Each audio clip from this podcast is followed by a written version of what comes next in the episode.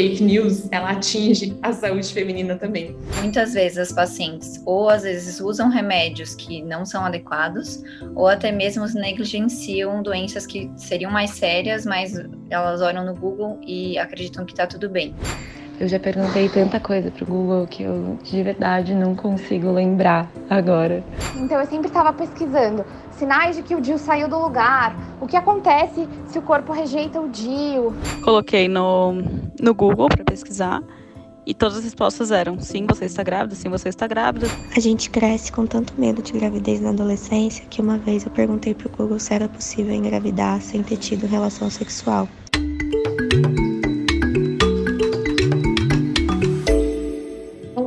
Eu sou a Esté, a fundadora e CEO da Oia Care, a primeira clínica virtual de saúde feminina do Brasil. Eu fundei a Oia com o objetivo de aproximar as pessoas com ovário de seus corpos, promovendo conhecimento, cuidado e autonomia, sempre de forma acolhedora e sem preconceitos ou tabus.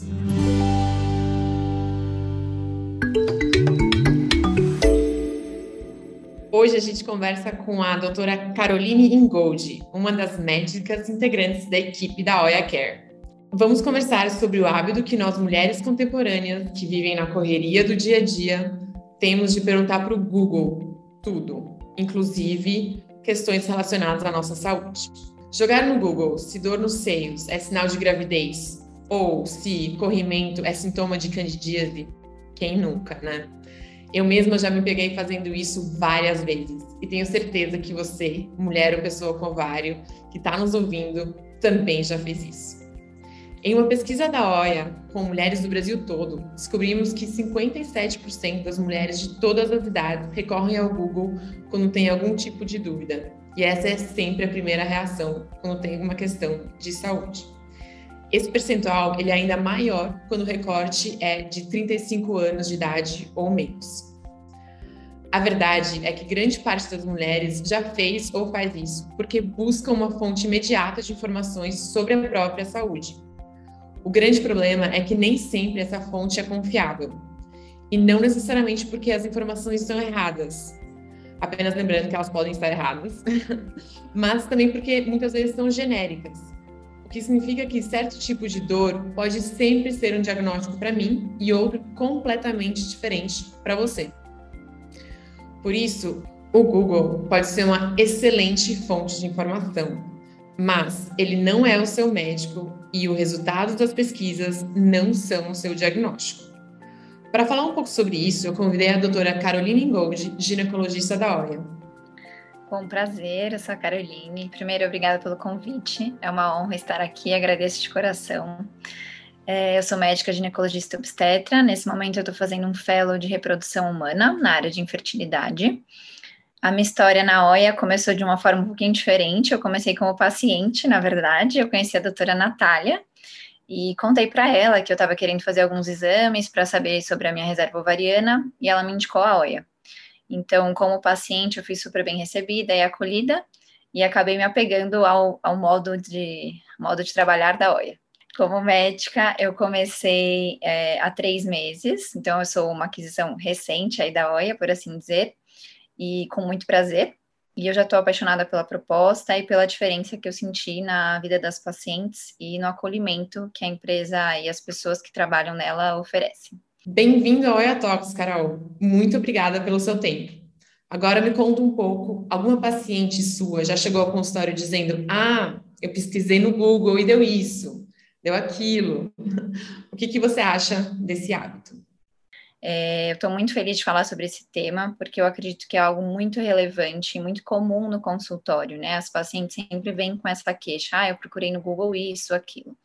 Então, eu acredito que o Google, ao mesmo tempo que trouxe muita informação, então esse acesso, né, à, à informação, ele também expôs as mulheres a esse risco de questões generalizadas e informações não individualizadas, e muitas vezes as pacientes ou às vezes usam remédios que não são adequados, ou até mesmo negligenciam doenças que seriam mais sérias, mas elas olham no Google e acreditam que está tudo bem.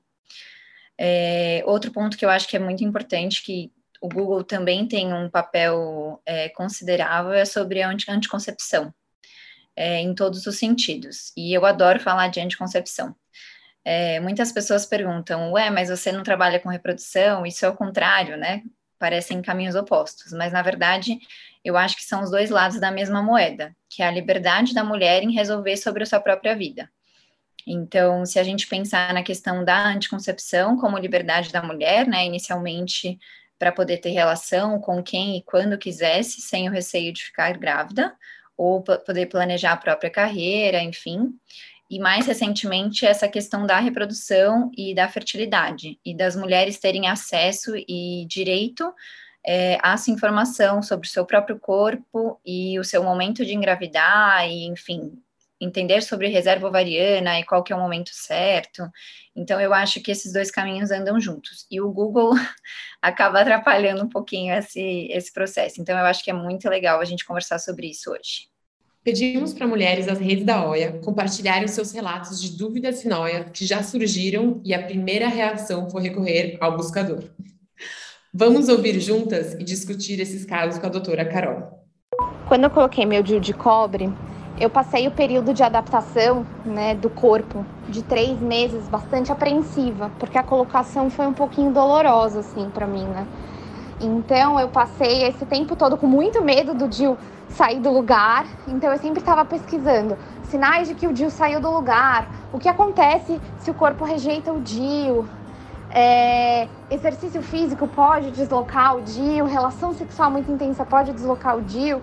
Então eu passei esse período muito assim apreensiva, tentando entender o tempo todo se meu corpo estava dando sinais de que o DIU estava fora do lugar e eu ficava pesquisando no Google. E óbvio que com esses termos sempre aparecia alguma coisa de gravidez ectópica, perda de eficácia. E aí, claro que isso me deixava muito mais ansiosa do que ajudava, né? Então, no fim das contas, o que me ajudou mesmo, que é o que sempre ajuda, foi ter levado todas essas dúvidas e inseguranças para minha médica. E depois eu passei meses muito tranquila, mas o Dr. Google não me ajudou muito não, serviu para me deixar mais ansiosa. Bom, vamos lá. É, primeiro primeiro é, ponto que eu acho importante é o DIU de cobre é uma das maiores vítimas do Google, né? Todo mundo adora falar mal do DIU de cobre. Então, assim como a nossa Oiana falou, é, se você colocar o DIU de cobre no Google, já aparece um monte de mulher grávida, bebê com o DIU na mão, enfim. Sobre essa queixa, né, da nossa paciente. Então, existe um risco do DIU deslocar? Sim, existe. Por isso que a gente faz o controle anual com ultrassom. O DIU, ele não vai sair porque você teve uma relação em determinada posição, ou se você fez um esporte X, Y, Z. Não existe isso. Pode ser até que ele realmente se desloque, né, isso a gente vai ver pelo ultrassom, mas a paciente não, não, tem, não tem nenhuma culpa em relação a isso. Eu acho que é um ponto importante, porque às vezes as pacientes ficam se sentindo culpadas e não acabam não se adaptando corretamente ao método por causa disso. É, então, a importância também que ela falou, ah, os primeiros três meses. Os primeiros três meses de qualquer método de anticoncepção é um processo de adaptação mesmo, tanto físico quanto emocional, da paciente passar a confiar naquele método que ela escolheu. Então, o médico conversar sobre isso, conversar sobre efeitos colaterais e o que, que a gente espera daquele método é muito importante. Mas o DIL, se realizado o controle com ultrassom anual, ele é muito confiável. Então, a gente pode confiar em não ficar pesquisando no Google, porque realmente a maior vítima do, do Google é o DIL de cobre. Bom, é, eu acho que o DIL também ele é um contraceptivo que por exemplo, eu pelo menos não aprendi na escola, né? Ele é um contraceptivo realmente novo, então realmente ele vem com muitas dúvidas. É, eu tive também DIU e tive muitas dúvidas quando, quando coloquei. É, então compartilho bastante disso. Vou para o próximo. Então, eu tomo pílula e por isso minha menstruação é bem irregular. Então, teve uma vez que ela começou a atrasar. Na verdade, atrasou um dia. Eu falei, ah, ok, porque normalmente vem entre sábado e domingo. Domingo não veio, daí eu falei, ah, segunda vai vir, não tem problema. E daí não veio segunda e não veio terça. Daí eu falei, meu, ferrou, tô grávida. Coloquei no, no Google para pesquisar e todas as respostas eram: sim, você está grávida, sim, você está grávida, você atrasou dois dias, você está, você está grávida, enfim. Eu entrei em desespero Falei com a minha endócrina, nem minha ginecologista, porque enfim, não tenho uma ginecologista de confiança. E ela falou: ah, pode ser também por tipo, pelo estresse, pelo, pelo, pela época que você está passando. E daí realmente era, assim. Então, o Google normalmente acho que não tem essa sensibilidade, né, de, de elencar outros fatores que podem fazer com que seu ciclo menstrual fique desregulado, mesmo é, sendo regulado com um método contraceptivo. Eu acho que é isso. Vamos lá. A irregularidade menstrual é uma das principais queixas do consultório. E isso realmente é um assunto que tem que ser super individualizado, né? Ver qual que é o método que você está usando, como está usando, se está usando de forma correta, é, qual tipo de pílula, e também considerar outros fatores, como, por exemplo, emocional, estresse ou fatores físicos que possam estar alterando na irregularidade menstrual. E justamente toda essa análise o Google não consegue fazer. Então, se você coloca no Google que você está com atraso menstrual, por exemplo, na hora já começa a aparecer tudo de gravidez, mesmo que você esteja usando um método super confiável é, de forma correta. Então, isso é muito importante e acaba tornando as, as mulheres vulneráveis a essa questão, né? E isso acaba atrapalhando também na própria relação sexual, porque você sente uma insegurança, não sabe se aquele método está te protegendo ou não. E justamente é, a pesquisa no Google só acaba piorando tudo isso. É, eu diria até mais, né? Eu acho que, por exemplo, nesse caso desse relato, teria afetado tudo na minha vida. Assim, com certeza o meu parceiro não ia poder encostar em mim naquele dia. com certeza no trabalho eu não conseguia, não ia conseguir pensar em mais nada além disso, sabe? É, então, assim, teria muitas influências é, em tudo na minha vida. Vou passar para o próximo. Semana passada pesquisei no Google sobre HPV, os sintomas, quantos tipos existem, etc. Mas uma coisa não ficou muito bem clara para mim. Qual exame eu posso fazer para detectar se eu tenho ou não HPV no meu corpo? Essa pergunta é super interessante, até porque a prevenção né, do HPV, vacinação, câncer de colo de útero é um assunto que está muito em alta. Então, acho que é bem legal a gente discutir sobre isso. Então, em relação aos exames do HPV, a gente tem dois tipos de exames. Tem a captura híbrida e a genotipagem. A captura híbrida, ela não identifica qual tipo presente, ela só coloca se é positivo para alto ou baixo risco, que é um grupo de, de tipos do HPV. Já a genotipagem, ela é mais específica, então ela vai identificar qual tipo do HPV que, que a paciente tem. Ambos esses exames, eles são realizados no mesmo momento do Papa Nicolau, então é algo bem simples e bem acessível às pacientes, e por isso a importância de não ficar pesquisando esse tipo de coisa no Google, e por isso a OIA é, se oferece um serviço justamente para as pacientes se sentirem à vontade e acolhidas de fazer todas as perguntas referentes a essa, essas questões de irregularidade menstrual e afins. É, lembrando então da prevenção, né? Então, o HPV ele é uma das principais causas de câncer de colo de útero. O câncer de colo, ele é, é, na maioria das vezes, causado pelo HPV. E a prevenção que pode ser realizada é o Papa Nicolau, que justamente vai pegar a lesão no início. Só que, infelizmente, muitas pacientes não fazem o preventivo e não fazem esses exames para ver se tem HPV, o que aumentaria o risco de desenvolver o câncer de colo de útero. Perfeito. Vamos para o próximo.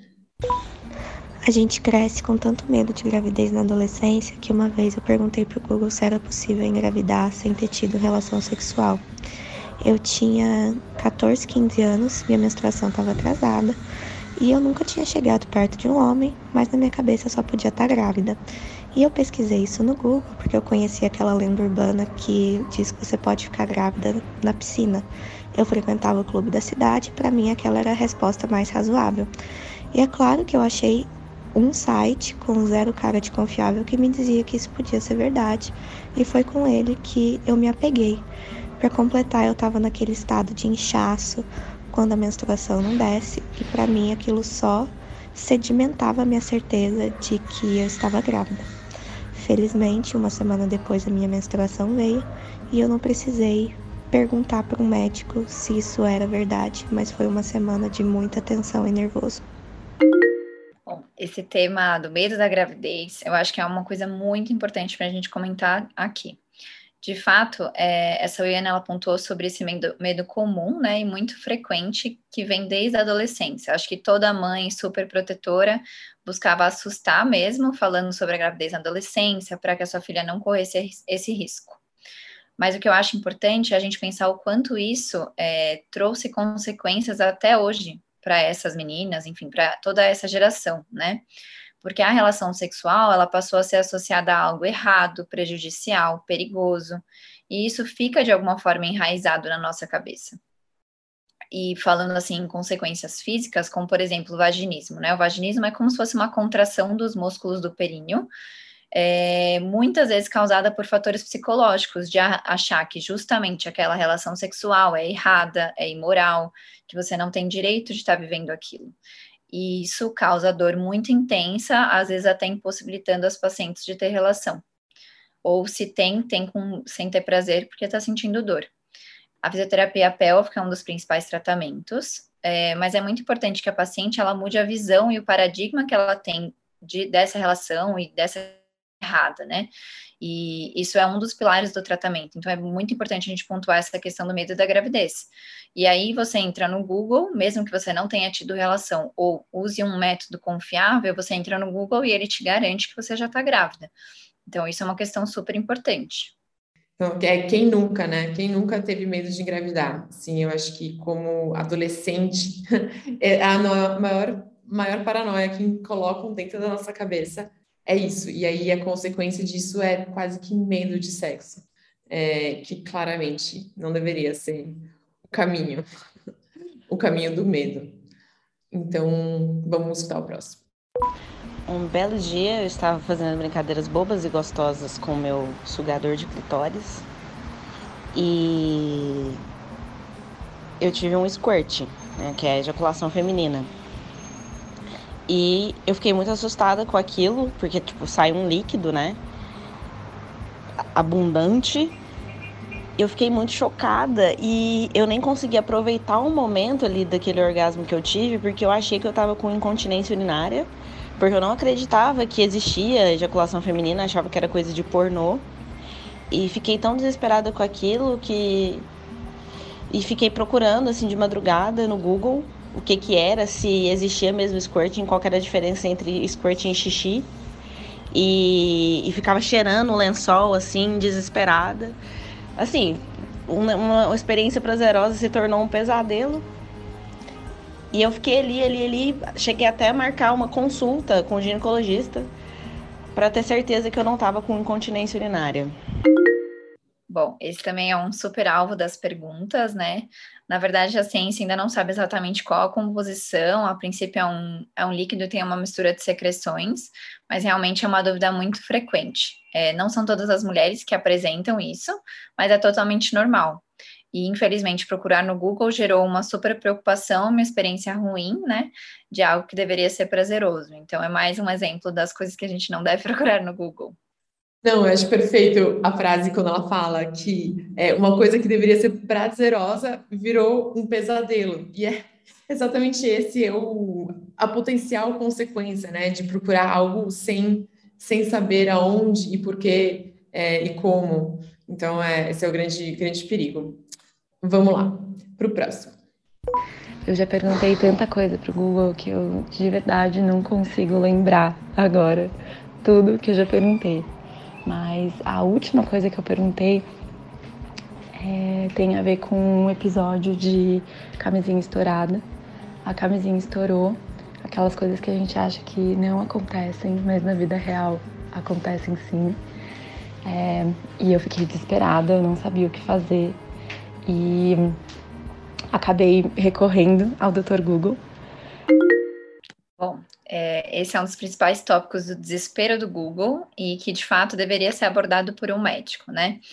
Então, dando um exemplo, eu tive uma paciente que, olhando no Google, ela, torna, ela tomava em torno de três a quatro pílulas do dia seguinte por mês. E ela se dava satisfeita por isso, porque o Google orientava assim, e com isso ela nunca sentiu a necessidade de procurar um método de longa duração, enfim, um método confiável, né? Ela nunca se preocupou com os efeitos colaterais, enfim. Então, eu acho legal falando nessa questão da camisinha estourada, da relação desprotegida, a gente falar de anticoncepcional, porque é justamente o momento em que você usa todo o seu conhecimento para encontrar a melhor opção de tratamento para cada paciente. Então, tem a paciente que não quer menstruar, que ama menstruar, que se incomoda com hormônio, que adora o efeito do hormônio na pele e cabelo, tem as pacientes com contraindicações, e também isso é super importante, e é algo que o Google não pergunta na hora de recomendar. Então, assim, eu acho que o mais importante é que não existe um método ideal. E se você olhar no Google, ele coloca, ah, esse é o melhor método, ou esse é o pior método. O que o melhor método é aquele que se encaixa naquela paciente, naquele momento de vida, o que pode mudar dali um tempo também. E é essa conversa individualizada que é, que é realmente muito importante e que é algo que a, que a OI oferece com, com muita perfeição e de forma acolhedora a essas pacientes, o que eu acho muito legal mais um comentário em relação a essa questão da camisinha estourada é que essa tensão também associada ao Google, ela prejudica as mulheres a terem relações prazerosas e voltando ao que a gente conversou anteriormente, sentem culpa e acabam gerando uma situação é, muito complicada e muito pior emocionalmente. Exatamente. De novo, acho que o meu comentário aqui é só quem nunca. Né? Fechou. Vou pro próximo. Então, a minha história é assim, eu fui transar com uma pessoa e a camisinha estourou e eu me desesperei porque eu sou a doida do eu vou engravidar ou eu vou pegar DST. E eu entrei, tipo, no Google e fui, tipo, pesquisar o, o que, que eu tinha que fazer. E eu sabia que eu tinha que tomar pílula do dia seguinte, só que eu não sabia, tipo, quanto tempo eu tinha. E o Google, ele tem um, assim, ah, de tantas em tantas horas tem tanta chance de sucesso, tantas em tantas horas não tem chance de sucesso. E aí eu surtei e eu não tava na minha cidade, então eu demorei um pouco para chamar a farmácia. E quando isso aconteceu, já tava tipo quando ia dar menos chance de dar certo.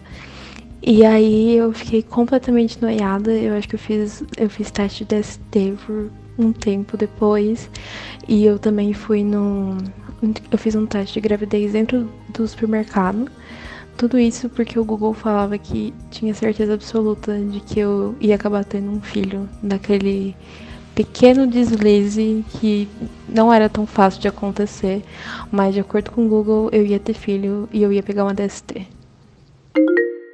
Acho que esse depoimento ele segue um pouquinho na linha do anterior, né? Então não, não quero ser repetitiva, mas acho que o importante é, é, observar o quanto essa tensão associada também à relação sexual, o quanto prejudicou essa paciente emocionalmente, né? E, e ela não é única. Na verdade, ela, ela, é, ela faz parte de uma maioria de pacientes que a gente conhece que fazem inúmeros testes de gravidez, inúmeros testes de doenças sexualmente transmissíveis, e às vezes elas nem estão procurando da forma certa.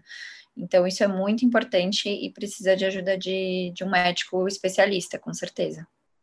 É, acho que de novo a gente vê um exemplo onde a falta de acompanhamento médico de fato e a busca no buscador, que a gente está hoje falando muito do Google, é, acaba gerando não só gasto de tempo, gasto de dinheiro mesmo, ela comprou inúmeros testes, mas também um desgaste emocional muito grande, que acaba afetando todas as outras áreas da vida dela, né? Dessa pessoa. Então, acho que isso, esse é, é o mais sério, assim, esse conjunto de consequências negativas por falta de um acompanhamento médico de alta qualidade.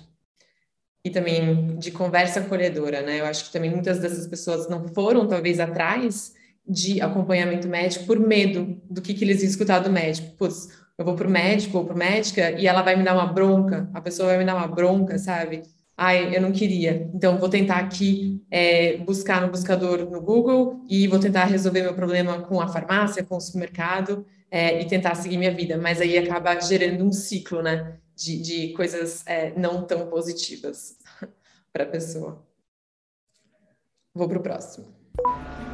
Eu tenho o DIU de cobre desde outubro de 2019 e desde então eu uh, preguei a palavra do DIU para todas as minhas amigas. A maioria delas acabou colocando e passando a adaptação, deu tudo certo, todas felizes. Mas eu tenho um medo muito, muito peculiar a respeito do DIU que eu nunca cheguei a procurar porque a gente não procura DIU no Google, né? Porque a gente sabe que só vai aparecer neném com o DIU na mão. Mas eu fico pensando, será que é possível eu expelir o DIU de cobre, não sentir nada, puxar descarga, não ver ele e só ficar sabendo que ele saiu de mim na próxima ecografia que eu for fazer? Isso é um medo muito real que eu tenho e eu espero que não seja possível e que se algum dia acontecer eu sinta o DIU saindo de mim. Mais uma vez o DIU de cobre. é, sobre expelir o DIU, né? Na medicina, a gente nunca pode dizer 100%, não, é impossível é, sair sem você sentir, mas muito provavelmente você sentiria uma cólica intensa, até porque quando o DIU está passando pelo colo, você vai sentir ele saindo. Então, é muito difícil que você acabe, acabe expelindo ele é, sem sentir. Outro ponto importante é que o, o, período de maior risco de você expelir o DIU é justamente após a inserção, né? Então, você falou que já está usando há um tempo, e por isso que os médicos geralmente orientam que a paciente use um método de barreira ou continue usando o método hormonal, por exemplo, até confirmar a localização pelo ultrassom. O DIU, uma vez dentro do útero, bonitinho, tudo certo, é muito difícil é, ele sair do lugar e muito menos sem você sentir alguma cólica associada, enfim. Eu já tive DIU hormonal, então não foi de cobre, e eu com certeza senti quando, quando tiraram ele. Foi, foi com uma médica, mas eu com certeza senti. Então, não sei se isso é a verdade para todo mundo, mas no meu caso, eh, deu para sentir bem. Vou para o próximo aqui. Bom, é, eu sou uma pessoa que tem bastante medo de médico, então eu sou muito vítima do, do fenômeno pesquisas trágicas e desesperadas no Google. E eu passei muito tempo é, tendo espinhas com frequência nessa área, não é mesmo? E eu, obviamente, como qualquer pessoa com medo de médico e acesso ao Google, achava que eu ia morrer. Então, eu pesquisei algumas vezes como identificar uma espinha genital, porque eu tinha muito medo de ser qualquer outra coisa. É, Nunca é muito útil, né? Pesquisas. Eu fui descobrir que eram de fato espinhas. É, depois que eu fui finalmente a ginecologista. Porque se eu ficasse só no Google não ia imaginar em nada. Essa é a minha história. Bom, esse medo do médico, né? Em especial, acho que o ginecologista tem um papel importante, é algo extremamente comum. E, em parte, é culpa nossa também, né? Digo dos médicos, de não acolher a paciente sobre as suas dúvidas, o medo do exame. Não é qualquer exame, é um exame que incomoda, que é invasivo. Então, é importante conversar, é importante que a paciente tenha liberdade, né? É, e, nesse sentido, a, a OIA tem um papel muito importante, porque a gente preza muito pelo acolhimento durante a consulta, de deixar a paciente à vontade para tirar todas as suas dúvidas. Então, não necessariamente a paciente tem a liberdade de sair tirando as dúvidas logo no começo. Você tem que dar aquele tempo, tem que conversar para que ela sinta a liberdade para realmente perguntar aquilo que ela veio. Isso já me aconteceu diversas vezes. Às vezes a paciente tem uma dúvida principal que ela não tem coragem de perguntar, e aí ela vai indo pelas beiradas, pergunta sobre outras coisas, até que ela chega no ponto que ela realmente queria perguntar. E ela só chega lá porque você deu esse acolhimento e essa liberdade para ela. Então, acho que isso é uma das principais bandeiras né, da OIA, esse acolhimento das pacientes. E é super importante, porque não é só essa OIANA que refere medo do ginecologista, isso é muito comum. Tem muita gente que deixa de coletar o Papa Nicolau porque não quer pisar no consultório do ginecologista. Então, acho que é bem interessante a gente colocar isso aqui também acho que isso é muito importante, Carol. A gente está falando tanto, né? Não vá para o Google, busque o médico, busque o médico, mas a pessoa não está buscando o médico por algum motivo, né? Então, pode ser um motivo prático, por exemplo, putz, ir para o Google é muito mais fácil, então, acho que na hora a gente está tentando fazer essa visita ao médico, médica, ser mais fácil e prática, mas também tem outra coisa do medo, até às vezes da raiva, né? Putz, eu me sinto julgada, eu não quero ir lá por causa disso, disso, disso. Então, isso é uma coisa que, que nem você já falou no começo, que a gente tenta. É a mudança que a gente quer trazer realmente é, para a experiência de saúde. Então, tomara que a gente consiga. Vamos para o último agora, Carol. Quando eu comecei a tomar anticoncepcional, o meu ciclo era bem constante. Então, as datas mudavam, eu dava muito pra já, é, até o meu corpo se acostumar com remédio.